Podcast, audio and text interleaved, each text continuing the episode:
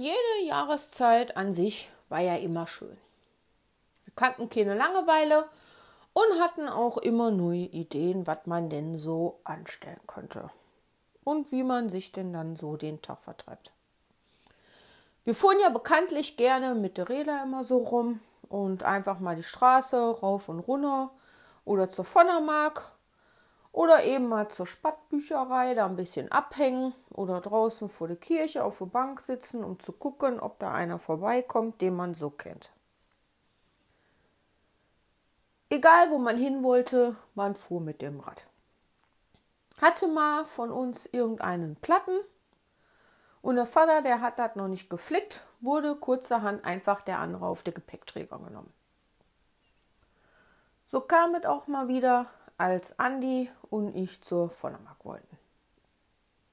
Einfach nur, um mal zu gucken, was denn da so los ist.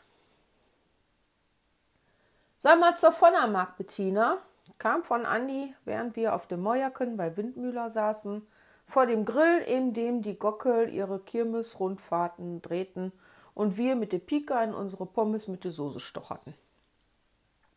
Kann ich, mein Rad hat eine Acht vorne.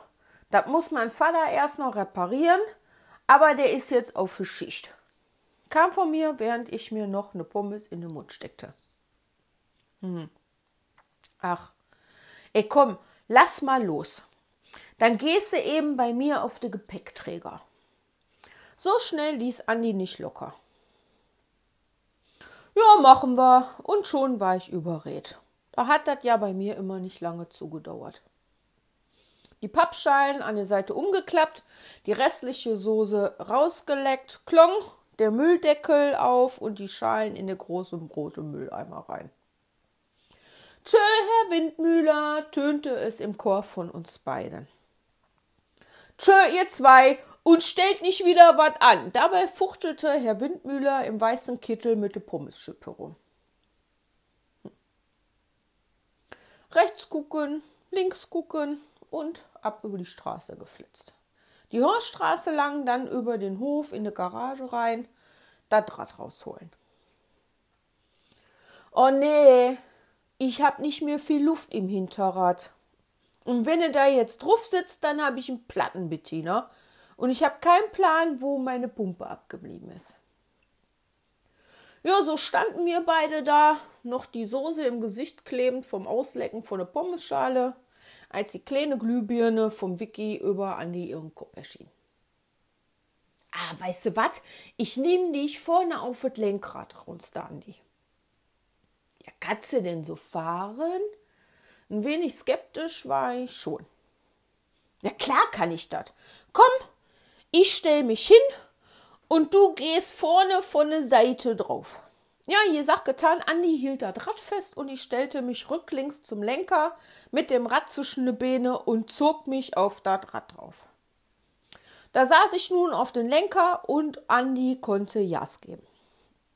Boah, das macht den Spaß. Warum sind wir nicht schon mal eher auf die Idee gekommen? Wir sausten zu der Vonnermark. Dort angekommen, lungerten wir was auf der Bank vor der Kirche rum, aber es kam keiner vorbei, den wir so kannten. Komm, Andi, wir fahren wieder was mit dem Rad. Das hat so Spökes gemacht. Ich sprang schon wieder von der Lehne, von der Bank runter und stellte mich vor dem Lenker parat. Ja, dann ging das wieder ab mit uns zwei. Und je waghalsiger es wurde, desto mehr jauchzten wir vor Spaß. Los, den Stinketunnel rauf und runter, die Straße lang, rechts, links abgebogen. Links abbiegen. Links abbiegen. Andi, abbiegen! schrie ich so laut ich nur konnte mit meinem Zimmermannsorgan. Ich sah nur noch die große dornige Hecke, wie sie näher und näher kam. Andi, halt an! Zu spät. Andi zog mit voller Wucht die Vorderbremse und ich sah noch im letzten Augenblick, wie die ganzen Spinnenweben da in der Hecke waren. Die ganze Hecke war über und über voller Spinnen. Der Angriff der Riesenspinnen schosset mir durch den Kopf.